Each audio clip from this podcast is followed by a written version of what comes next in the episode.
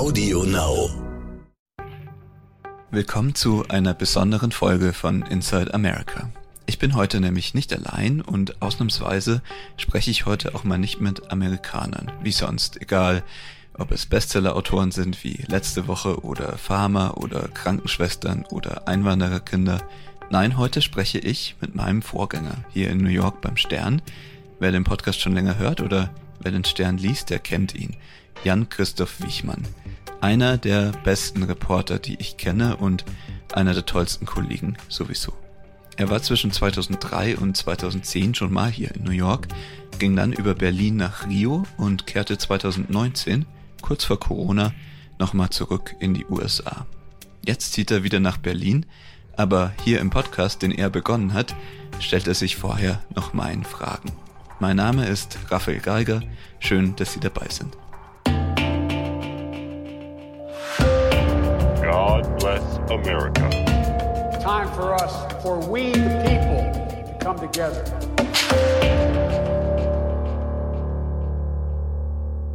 Ja, und ich spreche jetzt mit Jan-Christoph Wichmann, der gerade in Los Angeles ist für einen Stern auf Recherche. Ich bin in New York und wir sprechen hier über Zoom. Hallo, lieber Jan-Christoph, hallo nach LA. Grüß dich, Raphael. Viele Grüße nach New York. Ja, Jan, das sind ja für dich äh, fast Abschiedswochen. Du bist äh, fast auf dem Sprung zurück nach Europa, gerade noch äh, in Südamerika, äh, bald wieder noch kurz in Südamerika, aber es geht dann zurück nach Hause. Du warst aber schon mal in den USA und zwar sehr lang zwischen 2002 und 2010, wenn ich mich nicht irre. Wie geht es dir denn, wenn du die Zeit damals vergleichst mit deiner jetzigen Korrespondentenzeit? Ähm, Gab es viele Momente, in denen du dachtest, das ist jetzt wirklich sehr anders als das, was ich von früher kenne? Ja, die gab es absolut. Das lag vor allem daran, dass es hier einen Präsidenten Donald Trump gab ähm, und alles bestimmt war in, in diesen letzten anderthalb Jahren, in denen ich jetzt hier war, äh, von dem Präsidenten und dann natürlich von Covid. Also insofern waren das sehr, sehr intensive anderthalb Jahre, was diese beiden äh, Themen anging. Äh, insofern blieb auch wenig Zeit, sich um, um anderes zu kümmern. Ähm, was, was man ja sonst ganz gerne macht als Korrespondent, dass man andere Reportagen schreibt aus den USA. Das, was war jetzt in diesem, in diesem äh, anderthalb Jahren war das nicht so möglich. Anders als damals, ähm, vor ja inzwischen ja auch schon zehn Jahren. Damals war es halt noch ähm, sehr beeindruckt, das Ganze, oder sehr, sehr ähm, geprägt von äh, zum Teil von 9-11 und den Nachwirkungen äh, und dann den Kriegen im, äh, in Afghanistan und im Irak. Insofern war zunächst mal damals ja die Stimmung 9-11, äh, ähm, der große Patriotismus, wie verhindern wir ein zweites 9-11, Terrorismus, das waren damals die großen Themen. Und dann die letztendlich ja gescheiterten Kriege in, in Afghanistan und im Irak. Äh, und das zog sich über tatsächlich, also bis, äh, bis in die Amtszeit von Obama hat das vieles bestimmt, äh, in, den ich da noch miterlebt habe in den ersten beiden Jahren.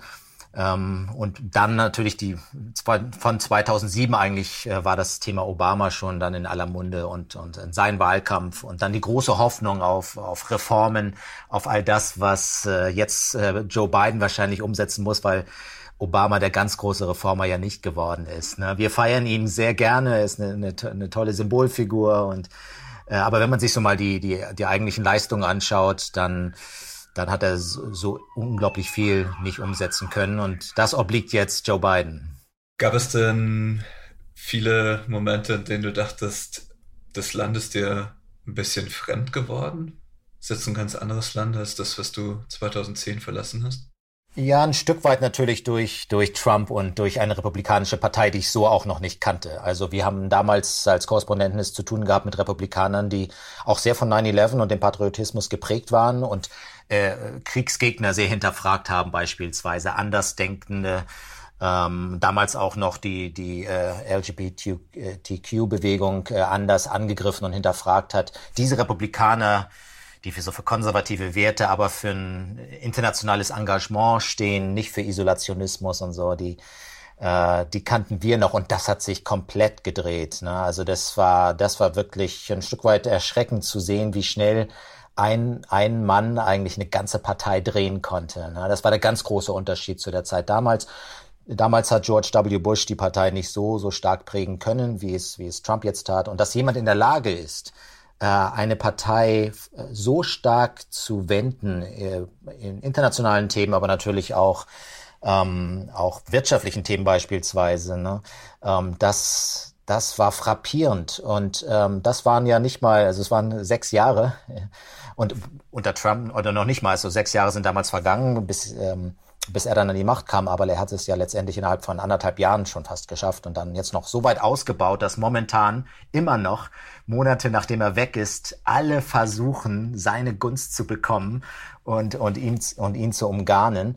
Das ist das Erstaunliche und wirklich auch Erschreckende, denn also wenn so ein großer Teil der amerikanischen Gesellschaft offen ist für Autokratie und äh, Isolationismus und äh, für Fremdenfeindlichkeit und aus und, und, und äh, für, für auch für Rassismus, dann ist das in Amerika, das, das es vielleicht immer so gab, aber so offen zutage tritt wie heute, äh, war das, das war damals nicht der Fall. Du hast gerade das Stichwort Autokratie schon benutzt. Ich hatte, bevor ich in die USA jetzt gezogen bin im Januar, oft das Gefühl, dass mich manches an meinen früheren Korrespondentenort erinnert hat, also an die Türkei und an den Nahen Osten, also äh, wie einzelne Männer oder wie, wie Bewegungen sich so ein Land unterwerfen können ne? und ähm, wie so eine Bewegung entsteht. Und du warst ja auch, du warst in, in Brasilien ja sechs Jahre lang und, und hast den Aufstieg von Bolsonaro zum Beispiel dort verfolgt. Hat dich das auch ein bisschen erinnert daran oder, oder war das dann in den USA doch was anderes?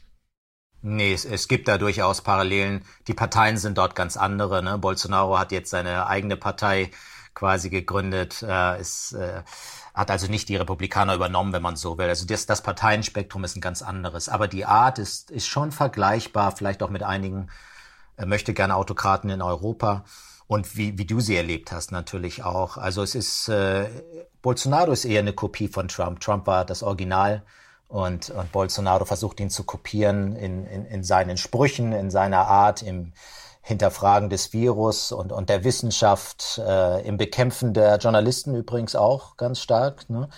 Ähm, es ist einer, der, der noch härtere Sprüche loslässt, muss man sagen. Also wenn es darum geht, Schwarze zu äh, zu ermorden, wenn es um Polizistenmorde an Schwarzen äh, geht, dann ist, äh, ist Bolsonaro noch einer, der, der das sogar eher verteidigt. Ähm, also es ist noch in, in vielfacher Weise noch offener und offensichtlicher, was Bolsonaro da macht.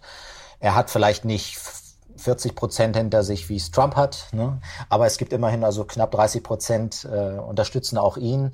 Also es gibt anscheinend in, auch in diesen beiden Ländern und sicherlich auch in anderen gibt es eine Wählerschaft, die sehr, sehr offen ist für auch für Autokratie. Das ist das Überraschende dabei, ne? dass also tatsächlich ähm, gefestigte demokratische Strukturen so ins Wanken geraten. Und, und das im Prinzip durch eine Person, das ist eigentlich ja das große Erschreckende daran. Nicht irgendwie eine, eine große Massenbewegung, die aufgebaut wurde und wo dann einer hervorschlüpft, sondern sie sind sehr persönlichkeitsgetrieben und, und Trump ist heute, oder die Republikaner heute sind nichts anderes als so eine Party of Trump. Es ist ein Persönlichkeitskult, ne? es hat eigentlich wenig zu tun mit, mit, mit republikanischen Strukturen, die es sonst gab. Äh, und ähnlich ist das mit, mit Bolsonaro in Brasilien. Jetzt ist es die Party of Bolsonaro in, in Brasilien und nicht ausgeschlossen, dass er, dass er in anderthalb Jahren ähm, wiedergewählt wird. Muss man sehen, aber das ist, ich würde es nicht ausschließen. Es kommt natürlich die große Frage, die auf mich auch in den nächsten Jahren zukommen wird, nämlich ähm, gibt es eine Chance dagegen? Also kann der neue Präsident Joe Biden, hat er überhaupt eine Chance, das so ein bisschen zurückzudrehen, aber so ja, ein neues Amerika zu schaffen, das die Trump-Jahre hinter sich lässt. Äh, was ist da so dein Gefühl? Hast du da, hast du eine Tendenz, glaub, bist du optimistisch oder wie geht's dir? Ja, ich folge dir da. Du hast ihn, hast ja gerade Joe Biden beschrieben und, und kennst ihn besser inzwischen schon. Also du, du hast, du hast das, glaube ich, schon richtig gut eingeordnet. Also ich, äh, ich, ich, ich, ich schätze Biden so ein, dass er zum einen gesehen hat, dass äh, Obama sehr viel progressiver hätte sein und mutiger hätte sein müssen. Und das holt er jetzt nach. Da hatte er die große Chance an Obamas Seite auch die, die Fehler zu sehen. Ähm, die will er nicht nochmal machen, sondern ähm, er möchte die, vor allem diese ersten beiden Jahre nutzen. Jetzt hat er ja hauchdünne Mehrheiten, aber er will sie nutzen, wo er nur kann, auch mit diesen Executive Orders, die ja auch Trump und auch Obama benutzt haben, um alles Mögliche durchzusetzen, was Klimawandel, also was Klimapolitik angeht, was äh, so Sozialpolitik angeht Und da ist er sehr proaktiv und äh, sehr reformfreudig bisher. Ähm, und ich, das andere ist, ich glaube, Biden weiß auch, was, oder fragt sich auch, was ist meine Legacy? Ich gehe jetzt auf die 80 zu, ne? Also was, was wird von mir bleiben, wenn ich nur vier Jahre äh, Präsident bin? Und ähm, da haben seine Berater und er selber äh, haben sicherlich äh, den Schluss gefasst, mit den Republikanern ist nichts zu machen. Ich kann nicht der Versöhner des Landes sein. Also die Republikaner kann ich nicht gewinnen. Ich kann sowas sein wie ein Versöhner mit den, mit den Minderheiten, mit den sozial Schwachen, mit all den Menschen, die ihm am Herzen liegen. Das ist absolut authentisch. Joe Biden ist, ist eher aus dem, kommt eher aus dem Kleinbürgerlichen und ähm, hat eine große Affinität. Wenn er sagt, ich, ich bin mit, äh, mit den Kindern von Polizisten aufgewachsen, dann ist das so. Ähm, und ähm, das, das trägt er in seinem Herzen, ist eigentlich ein sehr emotionaler Mensch. Ne? Und er macht gerne Politik für die Sozialschwachen, für die Ausgeschlossenen der Gesellschaft. Das hängt auch mit sehr mit der katholischen Lehre zusammen und mit, mit einem Papst Franziskus, den er den er sehr, sehr äh, schätzt. Also insofern, da, da passt eigentlich jetzt vieles zusammen. Ne? Also er guckt sich seine, sein Vermächtnis an, er guckt sich Obamas Fehler an, er guckt sich und, und er spricht vom, vom Herzen, glaube ich. Also insofern will er jetzt tatsächlich sowas sein wie ein zweiter FDR, Franklin Delano Roosevelt, ähm, mit, mit großen Sozialreformen, wo sie möglich sind. Und er will sie mit aller Macht in diesen zwei Jahren durchsetzen. Wenn er dann Erfolg hat und die Midterms gewinnt mit seinen Demokraten, ist ja auch nicht ausgeschlossen, dass die Wirtschaft richtig brummt und dass die Menschen sehen, dass er Covid besiegt hat. Da ist er ja auf einem guten Weg. Also wenn er politisch überzeugen kann, vielleicht so ein paar Independents noch gewinnt, meine Güte, dann werden richtig große Reformen möglich sein in den dann folgenden zwei Jahren. Wenn es dann sowas wie eine Senatsmehrheit vielleicht sogar gibt oder, oder äh, eine größere Mehrheit als jetzt noch, dann, wow, dann müsste er sich fast überlegen, ob er nochmal vier Jahre dranhängt. Ne? Und äh, das ähm, Warum nicht? Ich glaube, also diese Frage ist auch, glaube ich, noch nicht beantwortet. Ne? Hört er wirklich auf? Das, er müsste ja schon in zwei Jahren oder in, ein, in einem Jahr müsste er ja schon eigentlich sagen, das war's. Ne? Kamala, ähm, oh, Kamala, äh, übernimm du das Ganze.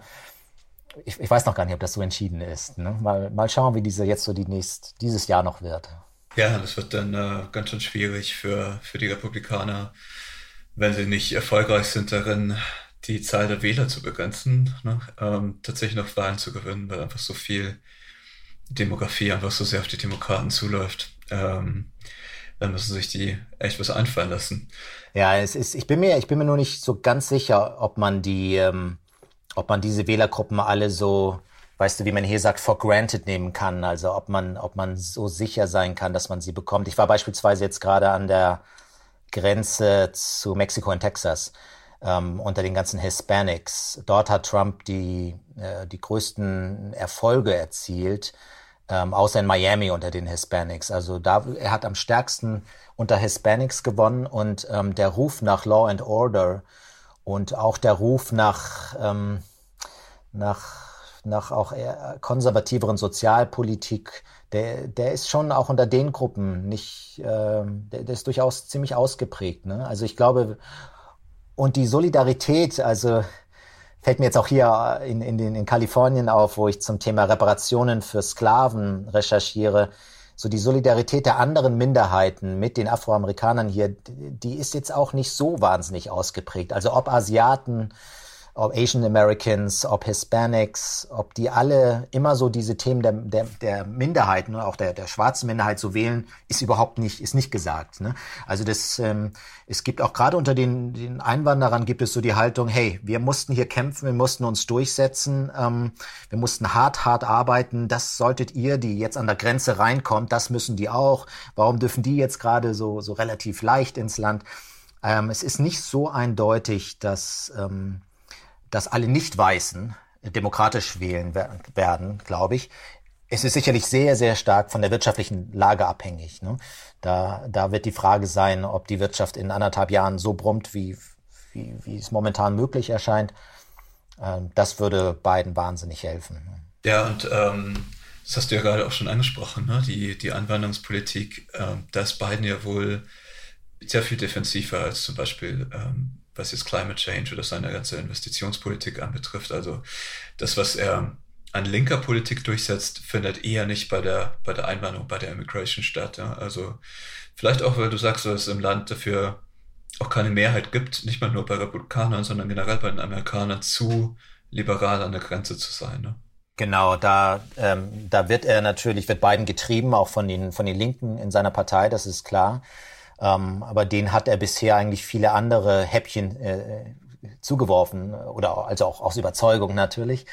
Ich glaube auch, also er, er wird vorsichtiger werden, was die, was die Migrationspolitik angeht. Das heißt nicht, dass er nicht die große Einwanderungsreform nicht durchsetzen will und, und auch vielleicht hoffentlich auch durchsetzen kann. Na, das ist ja schon ein Reformwerk, was seit 30, 40 Jahren ansteht und was, äh, was jetzt womöglich ja tatsächlich umgesetzt werden kann. Ob dann nachher wirklich 11 Millionen Einwanderer zu Amerikanern werden können so schnell, das, das, das mag mal dahingestellt sein. Das wird sicherlich etappenweise funktionieren. Aber da wird er sich vielleicht zurücknehmen. Ich bin sehr gespannt, wie so dieses Thema äh, Reparationen für Sklaven, äh, wie groß das wird. Das wird sehr stark von der Basis getrieben, wie, wie ich jetzt hier gerade feststelle in Kalifornien. Also ähm, das Reparationen für das erlittene Leid der Schwarzen, für die, für den systematischen Rassismus, alles ne, im, im Zuge von George Floyd, was, was da so, was da so auch jetzt hochkommt, mit einer großen historischen ähm, Berechtigung. Aber die Demokraten werden da, glaube ich, sehr vorsichtig sein, ähm, weil sie glauben, damit einen Großteil Amerikas auch äh, vor den Kopf zu stoßen. Das wird ein schwieriges Thema und den Republikanern ist nichts wichtiger als, als diese beiden Themen. Also wenn sie es, wenn Immigration, wenn das Chaos wird an der Grenze, dann freuen sich die Republikaner wenn ähm, schwarzen Rechte ein beherrschendes Thema weiterhin sind und bleiben, dann freuen sich die Republikaner, weil sie glauben, dass sie damit so richtig punkten können. Ja, lieber Jan, du fliegst bald tatsächlich unvorstellbar, aber du verlässt das Land wirklich und fliegst zurück nach Europa, nach Deutschland. Was nimmst du denn mit? Was ist so, es gab jetzt in den letzten Wochen, Monaten auch immer mal wieder so das Gegenteil von 2020 eigentlich, dass man sagt, äh, Europa kann vielleicht sogar was von Amerika lernen. Europa kann vielleicht sogar was lernen von dem neuen Amerika, also Joe Bidens Amerika. Ist da was dran oder glaubst du, dass die Europäer sich ein bisschen was abschauen können von den Amerikanern? Was meinst du? Ja, schon, du, immer mal wieder. Also nicht nur jetzt, was die Investitionspolitik angeht. Ne, das, ähm, das ist sicherlich äh, ein sehr ambitioniertes Programm von, von, von Biden, wenn er es durchsetzen kann. Ähm, also auch, auch Schulden machen, ne, um, um das Land ähm, jetzt aus der Krise herauszuführen, aber für die Zukunft fit zu machen. Was die Covid-Politik angeht jetzt, ne, die, die Impfungen ähm, mutig sein, große Schritte gehen, nicht so sehr im Klein-Klein, im Bürokratischen. Da war Amerika ja dann auch oft recht gut drin. Auch das, glaube ich, es läuft momentan relativ gut, kann man, kann man schon sagen, wobei interessanterweise ja Trump durchaus auch ähm, vieles von dem so ein Stück weit mit ermöglicht hat, was die Investitionen in, in Forschung angeht. Interessanterweise, obwohl er, na, es, äh, viel Geld wurde damals im August reingesteckt. Ähm, also ich glaube, das sind schon, das sind schon solche Punkte. Auch die Sozialreformen und auch die, die starke Sozialbewegung jetzt, wenn es um soziale Gerechtigkeit geht, um Gerechtigkeit für Afroamerikaner, äh, für Minderheiten. Ähm, die USA waren auch immer stark darin, in den 60er Jahren, ähm, wenn es um soziale Bewegungen ging, viele Menschen zu mobilisieren, äh, vieles von dem Bekannten zu hinterfragen und von dem Status quo da liegt eine große Kraft drin in den die Civil Rights Movements damals, aber auch die Civil Rights Movement jetzt im vergangenen Jahr. Also getrieben auch von vielen jungen Leuten. Ne? Also ich glaube auch, dass, weiß nicht, ob wir davon was lernen können. Also die in der Klimapolitik, glaube ich, sind die sind die jungen Europäer weiter ne? und oder und auch die Regierungen sind dort weiter. Ne? Es ist also kommt, kommt jeweils auf das Politikfeld äh, drauf an. Ich finde Amerika oft inspirierend, so in dem erstmal in dem Versuch, was, was Großes hinzukriegen und, und in dem Idealismus daran zu glauben, so wie ich jetzt heute mich traf und, und auch unter dem Eindruck stehe noch von einer jungen Afroamerikanerin aus Harlem, die hier in Kalifornien ähm, jetzt eine NGO gründet und tatsächlich Reparationen in ganz Amerika durchsetzen will, dass das Land zurückgegeben wird an die Nachkommen der Sklaverei und die, äh, die das mit einem unfassbaren Eifer macht und daraus einen Fulltime-Job macht und eine Berufung sieht und also so dieses alles in die Waagschale werfen, ne, um um etwas zu erreichen für die Gesellschaft, für sich, für die Community, das, das habe ich hier oft erlebt in den USA. Und das ist wirklich inspirierend. Ne? Nicht so dieses klein, nicht so dieses klein-klein, und, sondern der große Wurf. Das muss nicht immer funktionieren. Ne? Aber den Mut zu haben und den Kampf zu führen, der, der ist erstmal bewundernswert, finde ich. Ne? Und insofern, also äh, deine Frage, ich, ich, ich bin stark inspiriert durch vieles, was ich hier erlebe. Ne? ich, ich, ich als Journalist sehe auch vieles natürlich sehr kritisch. Es ist immer so eine so ein 50, ich weiß nicht, ob es 50-50 ist, ne? aber ich bin auch ne, als Journalist stark inspiriert durch vieles, was in Brasilien und in anderen Teilen der Welt passiert. Ne? Also ich blicke jetzt als, als Korrespondent zurück auf, auf eine schöne Zeit und, und freue mich sehr, dass du dieses Land jetzt coverst und dass du auch mit einem mit einem neuen Jungblick kommst. Ne? Also es ist nichts, also äh, die Alten gehen und das ist auch richtig so und, und jetzt kommen, kommt auch eine, eine völlig neue, andere Generation, die die neu aufs Land blickt. Das ist ja der, liegt im Wesen des Journalismus und, und der Korrespondenten. Ne? Also es wird echt Zeit, dass der Alte jetzt geht ne? und, und dass die Jungen kommen. Aber man merkt, du bist noch sehr in den Themen drin. Das, das spürt man ja. Du bist ähm, nicht auf dem Absprung, sondern du machst ja jetzt gerade, wie du erwähnt hast, ähm, erstmal noch eine große Geschichte über die Reparation ähm, in den USA und bist auch noch ein paar Wochen hier, bevor du dann nach Berlin fliegst. Wärst du gerne noch ein bisschen geblieben oder, oder freust du dich auf Deutschland? Nee, ich, ich freue mich, ich freue mich auf Deutschland, aber das hat eher ähm, auch, auch familiäre Gründe. Ich will mich jetzt sehr um die Familie kümmern, die zu kurz gekommen ist und um die Eltern und so weiter, um die Geschwister und um all das. Da, darauf freue ich mich sehr. Aber ähm, die Leidenschaft für den Journalismus, die, die wird, glaube ich, weiter da sein und die ist im, im Lauf der Jahre eher noch gewachsen. Also ich, ähm, also ich brenne für diesen Job. Ich finde ihn unglaublich wichtig. Ich finde es wichtig, rauszugehen und die ganzen Geschichten zu erzählen und äh, also insofern, ähm, das, das wird sich, glaube ich, nicht ändern. Ne? Ich glaube, das, das ist erst eher durch die Jahre und durch die, je mehr Geschichten man, glaube ich, macht. Also mir geht es jedenfalls so. Ich werde da nicht müde. Ne? Also ich bin immer wieder ähm, ähm, bei den Themen, arbeite mich wahnsinnig gerne in diese Themen ein. Das bringt erstmal Spaß, aber es ist eben auch unser Dienst ne? für die Leser, finde ich. Also wir sind da eher auch Dienstleister. Wir berichten aus Ecken, wo die Leser momentan nicht hinkommen in der Pandemie und auch sonst. Und äh, da, da müssen wir da sein, da müssen wir rausgehen. Das ist unsere verdammte Verpflichtung, ne? nicht im Homeoffice zu sitzen und äh, die Welt von dort zu beobachten, sondern, sondern äh, zum Teil auch an die Front zu gehen, wo immer es auch ist. Ähm, das, das ist unsere Aufgabe und also die werde ich auch weiterhin hoffentlich mit, mit, mit großer Leidenschaft, aber auch mit, mit einem Pflichtbewusstsein hoffentlich erfüllen. Das hört sich an, als würdest du kurz Urlaub machen, aber nicht allzu lang. ja, ja, es ist so, dass äh, ich glaube, wenn man so brennt für, für, diesen, für diesen Beruf, wie, wie du es ja auch tust, ne, das weiß ich aus deinen äh, Einsätzen und Erzählungen, äh, dann ist es ganz schwer, nur, nur da zu sitzen und zu denken, ah, ich äh, würde wahnsinnig gern jetzt dieses Thema bearbeiten oder in, in diese Ecke der Welt gehen. Ne? Gerade jetzt, gerade jetzt, wo man merkt, dass natürlich dass es weniger Korrespondenten gibt, leider, aus, oft aus finanziellen Gründen, äh, und da es so einen merkwürdigen Trend dazu gibt, ne, auch Mensch, schreib doch mal aus, wie du, auf, wie du das, wie du dich fühlst oder was du, was du, was du so im Hintergarten beobachtest oder so. Also ich glaube, das ist eher eine äh, keine gute Tendenz. Ich glaube, ne, wir müssen, wir sollten weiterhin da darauf drängen, auch in die Welt zu gehen und Lesern aus Ecken zu berichten, wo sonst nicht so viele Leute hinkommen.